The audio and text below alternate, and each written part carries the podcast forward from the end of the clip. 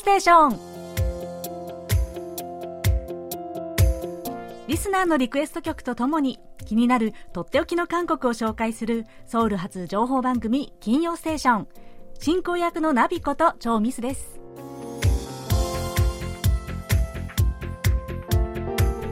リスナーの皆さんこんにちは。안녕하세요 えー、こちらはまだまだ梅雨が続いています。もうね、ベタベタ蒸し暑い日が続いてて、なんというか、不快指数が上がってしまいます。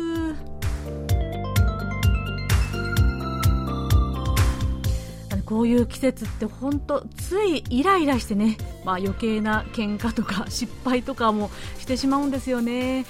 なのでもう気分もさっぱりリフレッシュできるようなことをねちょっと探して積極的にやんなきゃななんて思ってます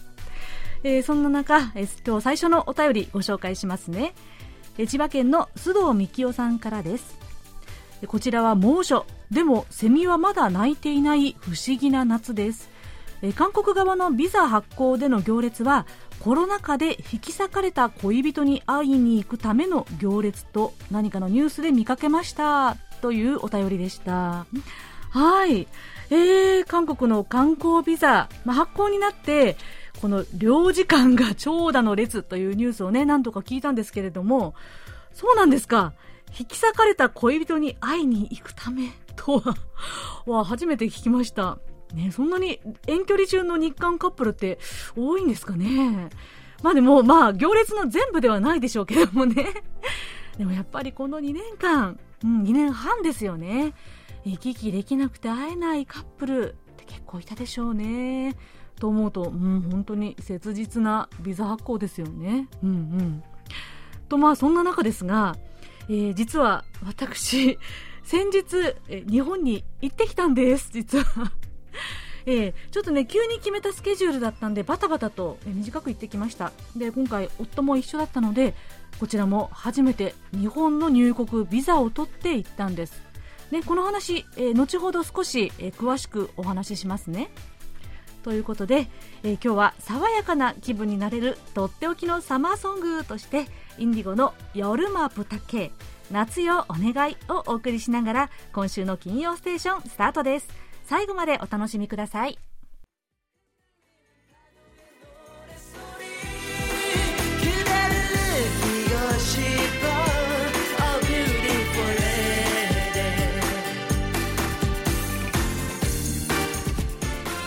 お送りした曲は男性デュオのインディゴが2002年に発表した「夜マープタケ夏よお願い」でした。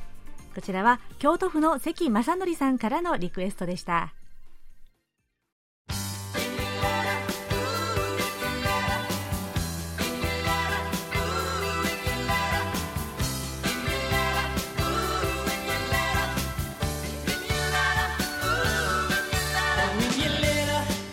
それでは引き続きリスナーの皆さんから届いたお便りご紹介します、えー、まずは井上陽子さんからです。ナビさんこんにちは。えこんにちは。毎回楽しく聞いてます。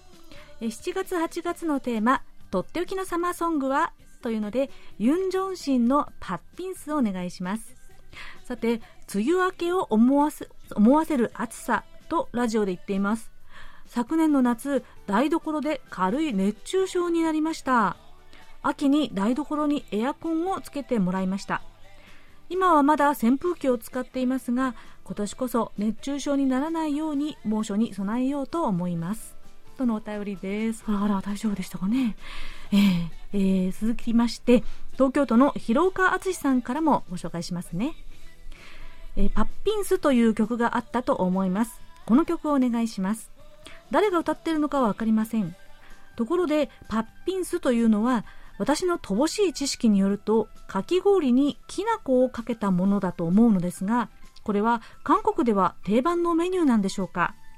ソルビンのメニューとして有名ですが曲のタイトルにまでなっているわけですからソルビンだけではなく昔からある定番のメニューなのでしょうか？という、えー、お便りでした。はい、えー、井上さん広岡さんありがとうございます。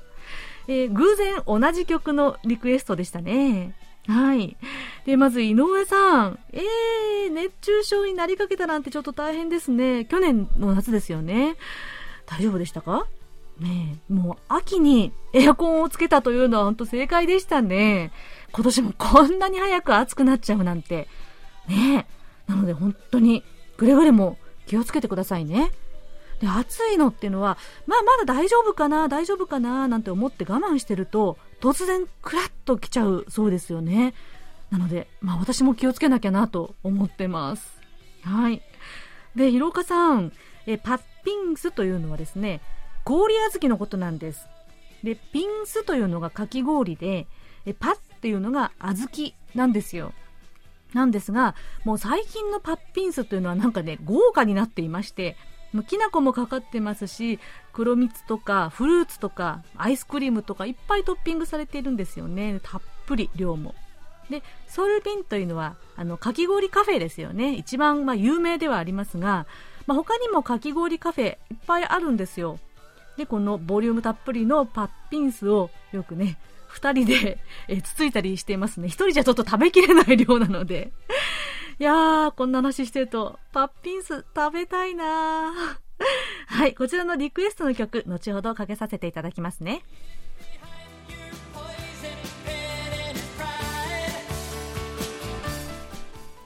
え次は、え IB さんからのお便りです。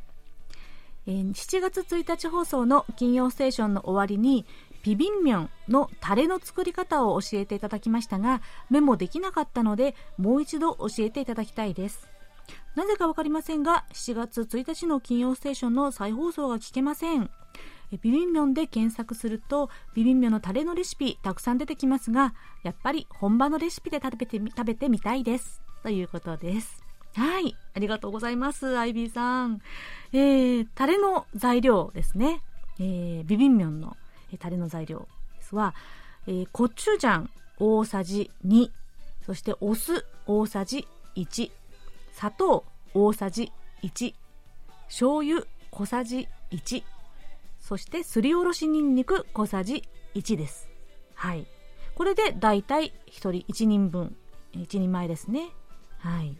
えー、聞いていただけましたかね？ぜひメモをしていただけたら嬉しいです。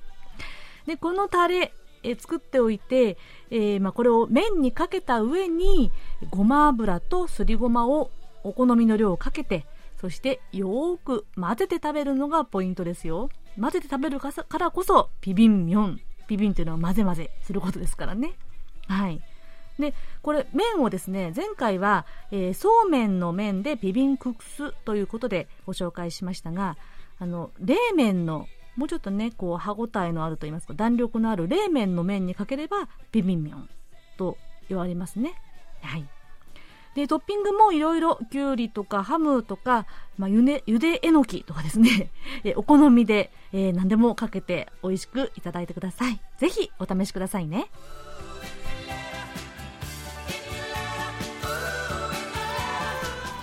えー、次は千葉県のラジオネームジェレミー如月さんからですナビさん皆さんこんばんはこんばんは夏といえばプールですでも地元のプールは事前の予約が必要で時間も決められています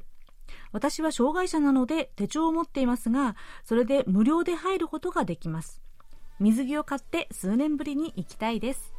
バスに乗っていきますが時間がどれくらいかかるか分かりません楽しみにしていますとのことです。はい。ジェレミー・キサラギさん。いいですね。プール。ねえ、もう行かれましたかね？このお便り送ってくださった後にでも。うん。いや、バスに乗っていくとはなかなか大変な道のりですが、ね、ぜひ、新調した水着で、ね、新しく買った水着で、涼しく楽しく泳いできてくださいね。で、うちの近所にもね、あの、市の体育館のプールがあるんですよ。で、かなり安い会で、会費で利用できるんですけれども、もういつも予約がいっぱいなんですよね。なのでまだ試してません。そういえばもう何年もプールで泳いでないな。うん。水着もどこにしまってるのかちょっと忘れてしまったことなんですが、ね、今年はもうね、暑いし、プールで泳ぐのチャレンジしてみようかな。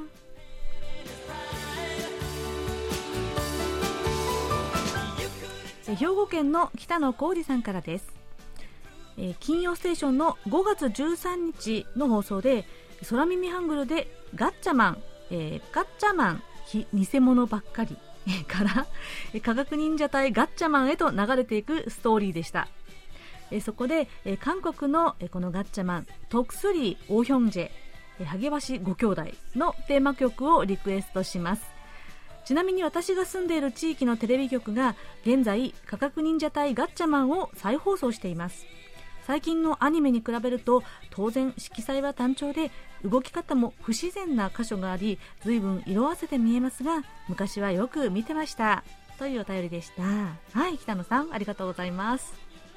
えー、カッチャーマン、えー、このカッチャーマンっていうのは偽物ばっかりという意味ですがそれに引っ掛けてガッチャマンという空耳でしたね。はい。で、ガッチャマン、私も小さい頃見てましたよって言ったら昭和生まれであることがバレましたが、まあね、隠してはいませんけれども。はい。えー、えー、が、韓国でもね、このガッチャマンのアニメ、えー、トクスリオーヒョンジェ、トクスリっていうのはワシ、ハゲワシのことなんですけれども、ご兄弟として放映されていたんですね。うん。で、この変わってるのが、韓国ではテーマソングがあの、日本の耳慣れたというか、まあ、知ってる方はある、あの、ある一定の世代ですが、あの、誰だ、誰だ、誰だっていうあのテーマソングではなくて、日本のアニメではエンディングで流れていた曲が韓国ではテーマソングなんですよ。ね、不思議ですけれども。えー、これを、まあ、韓国で、こう、韓国語版に翻訳してあるんですが、こういう風にね、韓国で放送用にアレンジされた昔懐かしの日本アニメってね、結構あるんですよね。はい。このテーマソングも、えー、後ほどかけさせていただきますので、ぜひ、日本語、日本の版と、えー、聞き比べてくださいね。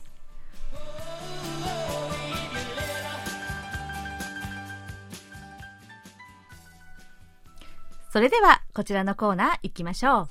空耳ハングル韓国語のフレーズや歌の歌詞が日本語に聞こえるという空耳ハングル空耳ミュージックのコーナーです。え今日はラジオネームポンタイビスさんからの空耳ハングルです。え韓国人の空くんと日本人のミミちゃんの噛み合わないおかしな会話。ある日、二人は空くんが小学生の時の夏休みにプサンのヘウンデのおじさんの家に遊びに行った時のビデオを見ていました。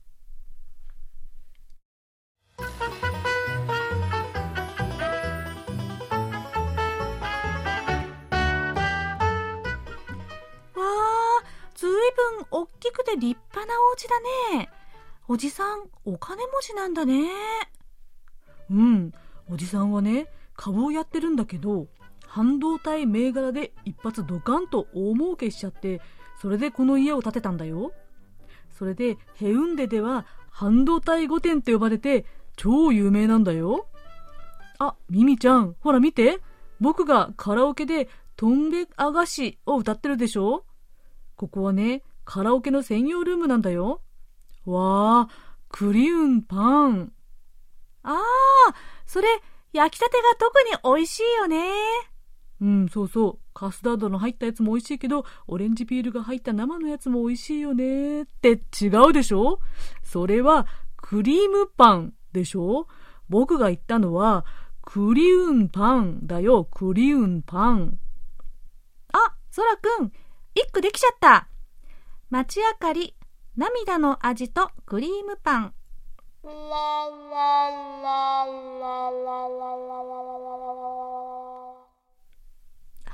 はい。ポンタイビツさんのいつもの川柳落ちということでですね。はい。ありがとうございます。ポンタイビツさん、本当にこの物語凝ってますね、背景が。この、半導体の株で大儲けしたおじさんというのがですね、何かに繋がってくるのかなと思ってたんですけれども、特に、あの、繋がっってこなかったかな？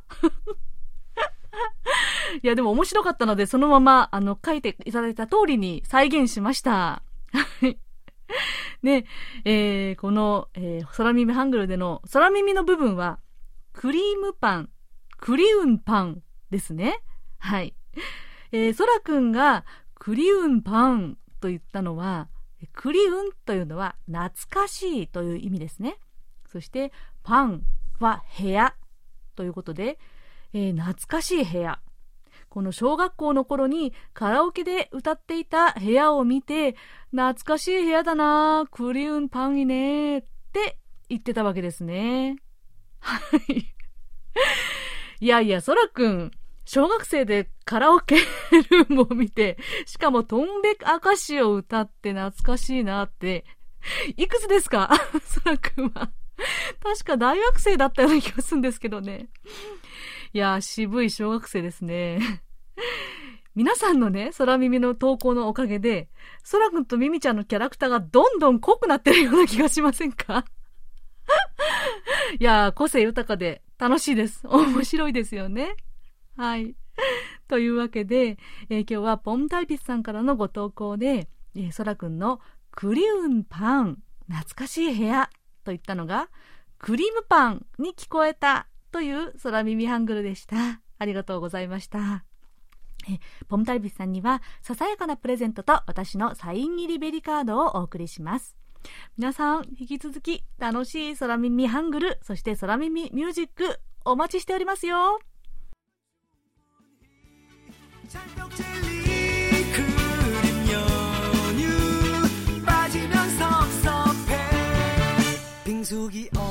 こちらは先ほどお便りをご紹介した井上陽子さんそして広岡敦さんからのリクエストでユン・ジョンシンさんが2001年に発表した曲「パッピンス氷あずき」でした。さまざまなトッピングを盛り付けた美味しそうなかき氷を歌った楽しい歌。聞くと必ずパッピンスが食べたくなります。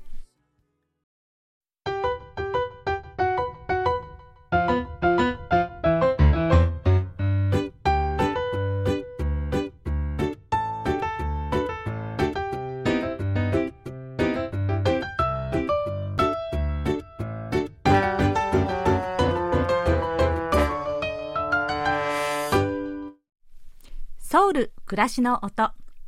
このコーナーでは韓国の日々の暮らしの中で聞こえてくるさまざまな音や話言葉エピソードなどをお伝えしていきます。さて冒頭でお伝えした通り、えー、つい先週私日本に行ってきたんですよ。でまあ皆さんご存知の通り韓国でも日本でももう入国時の制限とかが、まあ、少しずつ緩和されていますよね。で、何より日本でも韓国から入国した後に施設隔離とか自宅の待機期間というのがなくなったので、まあ、これは行き来のハードルがだいぶ下がったなと感じました。で、まあ、ちょうど私の実家での家族の用事もありまして、まあ、夫も長いこと実家の両親にも会っていなかったので、まあ、チャンスかなと思って、まあ、短い期間でしたけれども、思い切って行ってきました。で、前回年末に帰ってきたんですが、まあ、その時に比べると、まあ、当然ですがいろんなことが変わったなぁと感じました。でそこで今日はこう日韓、日本と韓国を行き来して気づいたこと、そして感じたことなど個人的な感じですが、レポートしてみます。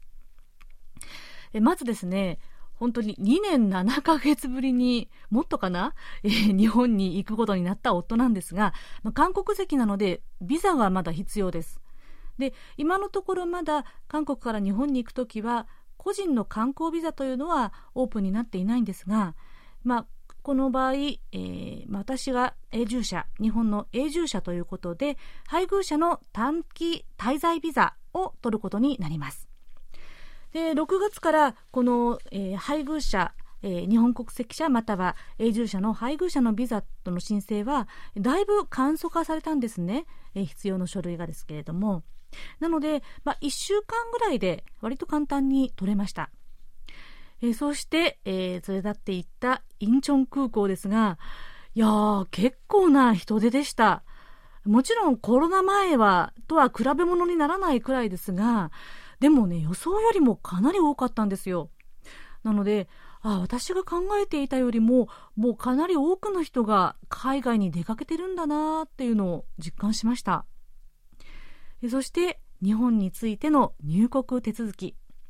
まあ、前回に比べては圧倒的にスピーディーになりました。前回は到着して検疫と入国審査を終わるまでほぼ3時間ぐらいかかったんですよ。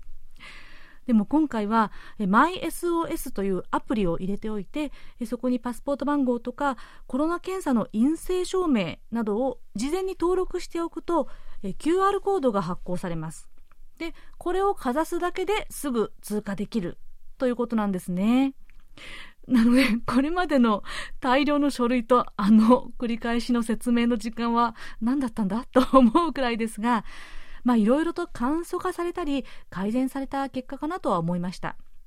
でもこれなかなかこういうアプリを扱いにくい方にとっては、えー、相変わらず手続きが大変だったりするんだろうなというのもちょっと懸念されました。そして、えー、まあ、空港ではもうコロナの検査というのがなくなったんですけれどもやっぱり、えー、出国前の検査というのはもちろん必要です。そして日本入国前には72時間以内に検査して陰性証明書が必要ですそして日本から韓国へ入国する際は48時間以内に検査した陰性証明書が必要ということでこの時間をですねうっかりオーバーしてしまうと入国できなくなってしまうので 注意が必要なんですね。また陰性証明書も、ま、日本のバージョンもかなりこう書式が、簡単にはなったんですけれども、えー、これが規定から外れているもの例えばパスポート番号がないとか英語または日本語の記載がないとかだとこれもまた入国に引っかかってしまったりするので、えー、もしも行き来をする際には気をつけてくださいね。実際私、あの、チェックインカウンターで、えー、この記載漏れがある方が、えー、止められているのを見て、ヒヤッとしました。はい。そして、やっと日本に来てから、まあ、用事があったので、久々に新宿へ行きました。いやー、新宿。多いですね、人が。やっぱりなんだかんだ言っても、東京って大都会ですね。ソウルを、まあ、ソウルも都会ですが、まあ、都市の規模が違うななんて感じました。で、私今回、えー、東京でぜひ都内に出たらやりたかったことの一つが、居酒屋に行くことなんですけれども 行ってみました。そこでびっくりしたのが、えー、たまたまだかもしれないんですけれども、そこの居酒屋さん、全席タバコ OK だったんです。ねえ、未だにあるんですね。もう日本でもかなり飲食店では全面禁煙というのが増えてるって聞いたんですけれども、まあ、韓国ではもうだいぶ前から飲食店ではあの喫煙は一切ダメなので結構カルチャーショックでしたね。まあ、喫煙者の夫は大喜びしていましたけれども。はい。そして、まあ、街中の韓国ブームというのは聞いてはいましたが、本当にそうなんですね。うちの地元の駅前の小さい雑貨屋さんでも、もう棚の3分の1が韓国のラーメンとかお菓子で埋め尽くされていましたね。特に韓国専門店でもないのにですよ。で、また近所の小さいスーパーでも、チャミスル、あの、焼酎が、えー、250円ぐらいだったかな？はい。で、韓国でも150円ぐらいするんですよ。今、値上がりしてもうちょっと高くなったかもしれないんですが。なので、それほど割高な感じがしなかったんです。いや、もう日本に帰ってきても十分韓国の食材とか手に入っちゃうなって 思いました。はい、そんな風にまあ肌で感じたんですが、まあ、例えば通りがかった女の子たちが韓国のコスメグッズを見ながら、ね韓国の子たちって本当に可愛いよね、あんな風になりたいなんていう会話を耳にして、わ、本当に流行ってるんだな、なんて思いました。そして最後に、まあ、ちょっとした、え、話ですけれども、こう日本に来た時の、え、飛行機の同じ便に、韓国のガールズグループのですね、ルセラフィムが乗ってたんです。はい。このグループ、日本人アイドルの宮脇さくらさんがメンバーでいらっしゃるので話題のグループですよね。で、検疫所ですっごくスタイルのいい女の子たちがいるなぁと思って見ていたら、彼女たちだったんです。ルセラフィム。ね宮脇さくらさんも間近で見ました。マスク越しだったんですけどもね、やっぱりすごく美人で可愛いなと思ったんですけど、まさか本人とは思わずに スルーしてしまったんですよね。というのが、えー、まあちょっとした小話でした。はい。というわけで、久しぶりに行ってきた、え日本で、え感じたこと、気がついたことなんかを、まあ、簡単に主に、まあ、出入国に関してですが、えまとめてみました。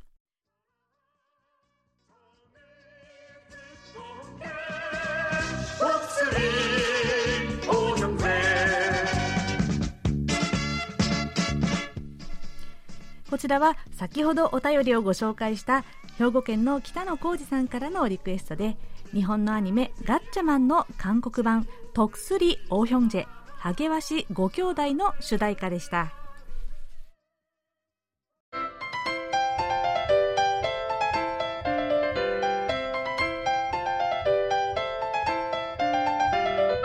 とっておき韓国ノート今さら聞けない韓国入門。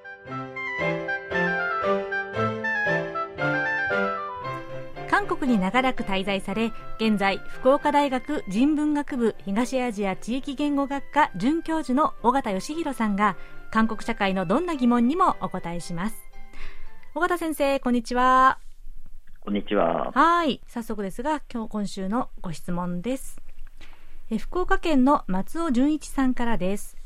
尾形先生こんにちは。韓国の人たちの補正文化、えー、補正ですね、えー、文化についてとても興味があります。補正とはかっこつけ見え強がりを言うと思いますが韓国の補正は一体どういうものなのかいろいろ知りたいです。例えば韓国の若者たちは K-POP アイドルと同じ髪型にしたり服を着たりして、えー、楽しんだり。また、ソウル市内の、えー、いい大学、まあ、インソールと言いますが、インソールのいい大学を目指したり、大きな会社を目指したり、日本の軽自動車のような小さな小型車では乗らなくて、見栄を張って大きな車に乗ったり、このようなことを韓国の補正ということになるのでしょうか。今の日本では物事の本質を追求するようになり、あまりこの見栄を見かけなくなりました。韓国の人たちの補正についていいところ悪いところを知りたいですというご質問ですはいなかなか難しい、えー まあ、話題なんですが。そうですね、はい、補正、はい、補正と言いますね、うん、あの漢字で虚勢、えー、ですね、うん、あのまあ、見栄とか強がりとね、うん、松尾さんがおっしゃってくれたような、はい、意味ですね。はい。で、もともとはですね、えー、保ジャンと言って、まあ、協調生成っていうんですかね、これ、まあ、中国の言葉だと思うんですが、うんうん、あのまあ、やはり、えー、そういった中身のないものをですね、えー、声を張り上げて強調する、えー、そういった言葉が語源で、それを短くして補正というふうに、うん、えー、言うというようになったというふうに言われていまして、うん、まあ、社会学なんかの、まあ、分野では、スノビズムなんていうふうにね、えー、言われたりもします。なるほど。はい。で、あの、松尾さんがおっしゃって、えー、くださった、あまあ、例なんですけれども、うん、まあ、K-POP アイドルと同じ髪型にしたり、服を着たりというのは、まあ、あまり補正とは言えないんじゃないかなと思うんですけれども、えーまあ、多分これはあの韓国だけじゃなくてですね、えー、どこの若者もやっぱりそういうものなんじゃないのかなという、うん、えー、気はするんですね。なんかむしろ最近は日本の若者たちが韓国の K-POP アイドルに、ね、かなりこう同じようなね、真似をしてる感じしますよね。うんえ。ー韓国の若者が K-POP アイドルの真似をするというようなのはあんまりこう見ないというか、私もそう思いま少なくとも私がいた本育大学の周辺っていうのは、うん、まあ、アーティストを目指しているような人なんかも多かったということもあるとは思いますけども、うん、結構個性豊かなえー、若者が多くてですね服装もそうですし髪型とか化粧とかも、まあ、自分に合ったものを追求しているような感じがしてですね、まあ、当然そのものがあの、まあ、K-POP アイドルと同じものっていうような人も当然いますけれどね、うん、えー、そういったところはちょっとホセとは違うのかなという気がします。えー、むしろそういったあみんな同じ格好とかっていうことでいうと日本のリクルートスーツっていうのはえー、独特で、まあ、結構ですね、うん、私も日本のことを教えてて、韓国の学生もびっくりする、えー、文化だなんていうところはあります。そうですね、えーはい、それからあのいい大学、大きい企業、会社をですね、えー、みんなで一斉に目指すと。これもですね、ちょっと補正とは違うのかなと思うのが、うん、えー、もう韓国の、まあ、学生、若者たちにとって、これはですね、補正どころの問題ではなくて、死活問題なんですね。うん、えー、やっぱり韓国社会、えー、財閥中心、大企業中心のまあ、経済になっていますので、うんうん、えー、日本のように信頼できる中小企業というのが非常に少ないという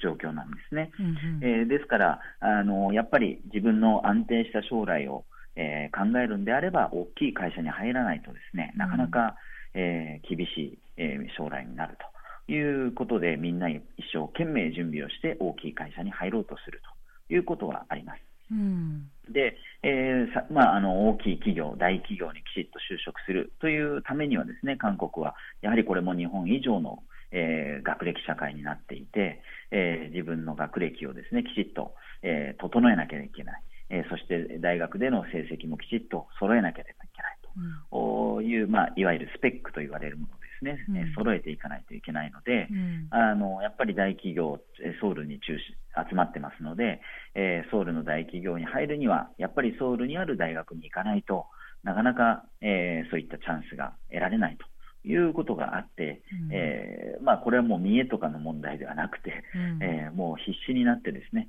えー、自分の将来を考えて目指しているということなのかなと思います。うんえー、それから車なんですけども、まあ、これはある意味補正なのかもしれないんですが、うん、えー、やっぱり韓国ではですね軽自動車より大きな車が、うん、えー、人気というのはあります。でこの車っていうのはですねちょっと日本より日本とちょっと意味が違うのかなというところもあるんですが、まあ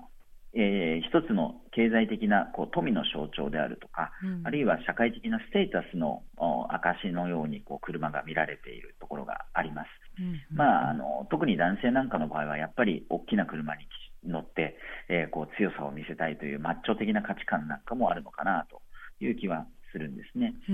えーあと、まあ、あの社会的なその車の役割としてですね日本だと結構近場のショッピングとか通勤、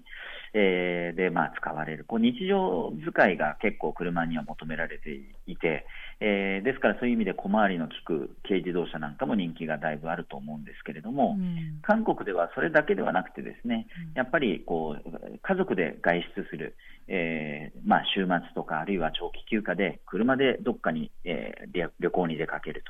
というふうにして、その、まあ、なんていうんですかね、レジャーの必須アイテムになっているというようなところもあるので、うん、あのやはりきちっと大きな車でないとなかなかその、まあ、不便であるとか、うん、えー、というところがあるんだと思います。で日本では、うん、あのミニバンなんかがね、えー、こう結構人気ですけれども、うん、まあ、ミニバンというのは日本独自であまり海外では見かけないわけですけれども、うん、えー、これもやっぱり、えー、日本ならではのそうね、えー、こうコンパクトに、えー、車に乗る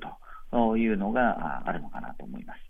で韓国ではやっぱりちょっと軽自動車っていうのは事故に遭った時に危ないという認識もですね、うん、えー、まだまだあって、うん、えー、そういったことも影響しているのかなという気がします。なので韓国では SUV とかね、うん、えー、結構車高の高い車なんかが、うん、人気があったりというような感じです。そうですね。で、まああの、えー、補正だけじゃないんですけれども、うん、そのやっぱりちょっと私も日本に来て、うん、えー、違うなといろいろ感じる部分が、うん、えー、ありまして、やっぱりあの、まあ、こ私個人のね、えー、私的なえー、主観的な見方に過ぎませんけれども、はい、えー、韓国のこういった補正、えーまあ、補正文化とまではちょっと言えないかなとは思うんですが、うん、えー、その一まあ、逆にその補正、補正って言うっていうことはですね補正のある人がやっぱりちょっとかっこ悪いっていうのがあるので、うんうん、まあえー、補正、それ補正だろうとかっていうふうに指摘をして馬鹿にするというようなこともあったりし,、えー、しますから、うん、まあ、あのただ、そういった補正っていうのがですね出てくるのは、むしろこう正直すぎることの結果なのかなというふうに思うんですね。えー、まあ、どういうことかっていうと、やはり韓国資本主義、えー、がですねどん。どんこう、まあ、強まっている、えー、中で、背筋主義のようなね、えー、中で、やっぱりきちっと自分がこう、えー、資本主義の中で生き抜いていくんだと、うん、えー、そのためにはですねやっぱり、えー、こうものをですね、えー、揃えて自分がこう武装していかないといけないと、えー、そういうこうあの感じがあるのかなという、えー、気がしていて、あのよくあのまあ、感じた、韓国にいた時から感じたことでもあるんですけれども、うん、えー、日本だとやっぱりこう背筋主義、お金、お金、というか、あのまあ、資本主義にまみれることに対するこう羞恥心のようなものがどこかであるような気がするんですね。え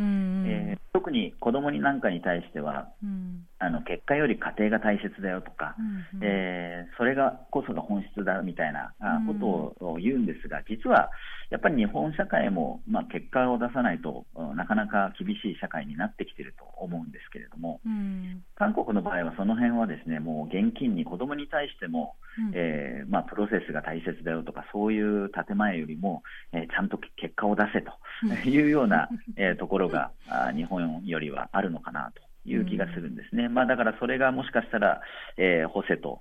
言われるようなところの背景になっているのかなという、えー、気がしたりします。えー、それからやっぱり韓国社会っていうのはですね、うん、こう加点主義だなというふうによく感じるんですが、うんうん、何か失敗をしたとしてもプラスになることを求めてチャレンジしていくと。うん、えー、ですから、まあ、そういう意味ではあの、まあ、見栄とかね、うん、えー、外見っていうのを追求することも、まあ、一つの、えーまあ、補正なのかもしれませんけれども、うん、えー、より少しでも自分を高めるためのこう、チャレンジなのかなという気がします。で逆にやっぱり日本に来てよく感じるのが日本は、えー、加点主義というよりも減点主義に近いなというところなんですね、えー、やっぱり少しでもミスがないように、えー、ミスが起きそうなあ時には、えまあ、それを最大限回避すると、え無難な道を選ぶとか、えー、あるいは目立たないように、えー、というか、えー、そういうような感じでですね、うん、正しいことを追求したり、より、えー、まあ、高めていくということよりも、まずは波風を立てないというようなことをこう気にしてしまうところがあるのかなと。うん、まあ、その辺がちょっと韓国との、えー、こうなんていうんですかね、うん、えー、違いとして、えー、こう実感するところです。うん。なるほどね、ストレートがゆえに 出てしまうそうですね。うんこう補正まではいかないかもしれない強がるかですね。そうですね。うん、なるほどですね。そういう面白い分析ですね。はい。はい、ありがとうございました。はい、えー、今日は福岡県の松尾純一さんからのご質問で、えー、韓国の補正、えー、強がりとか見えという意味での補正について、えー、まあいろいろな事例からお話をいただきました。はい、ありがとうございました。はい、はい、ありがとうございました。はい。では、尾形先生、来週はいかがでしょうか？はい、引き続き、今更聞けない韓国入門ということでですね、韓国の、まあ、経済状況についてですね、うんうん、えー、お話ししたいと思います。はい。なるほど。今、なかなかどこも世界中厳しいですが、特に韓国の今の経済現況、お話しいただければと思います。はい、ありがとうございます。はい、ということで、とっておき韓国ノート今さら聞けない韓国入門宛てに皆さんどうぞお気軽にご質問をお寄せください。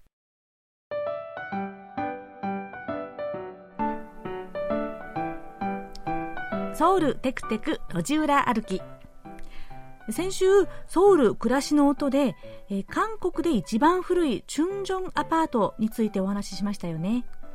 チュンジョンアパートに見学に行きがてらこのアパートのちょうど裏手にあるチュンリョン路駅の5号線と2号線の間に挟まれた小さな一角。こちらをテクテクと歩いてみたのでご紹介します。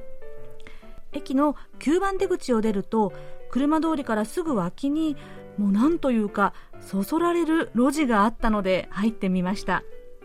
まあ、何の変哲もない路地なんですがえまあ、この商業ビルとか高層マンションに囲まれてその一区画だけ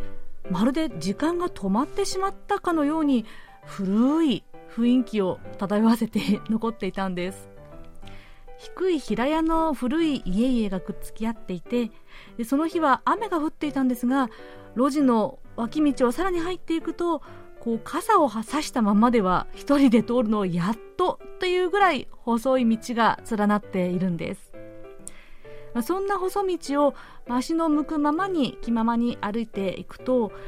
行き止まりだったりどこにつながるかわからない階段に突き当たったりと本当に迷路みたいだったんです。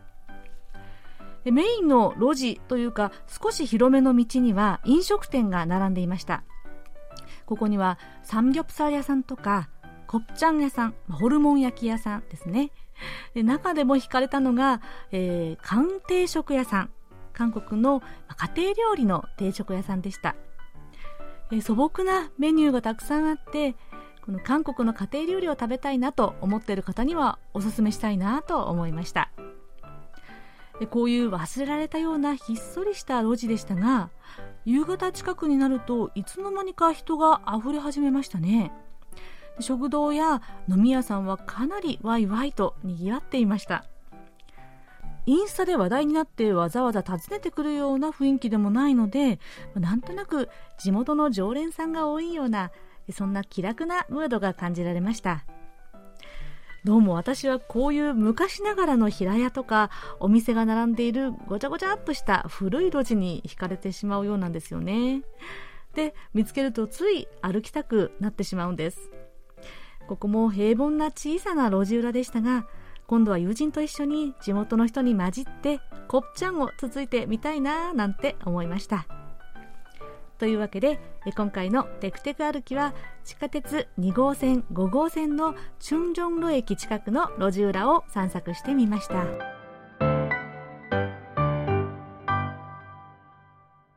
ではそろそろお別れの時間です。クロージングは空耳ハングルを送ってくださったポンタイリスさんからのリクエストです。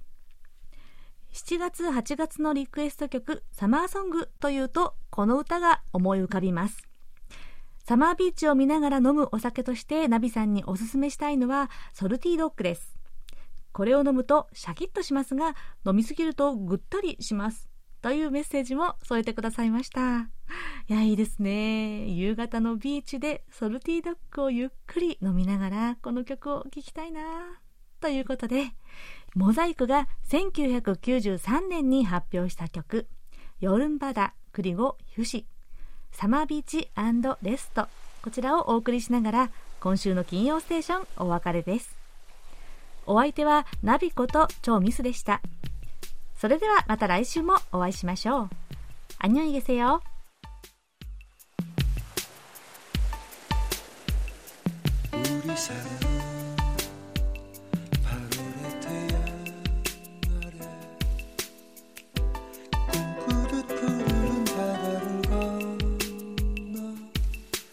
I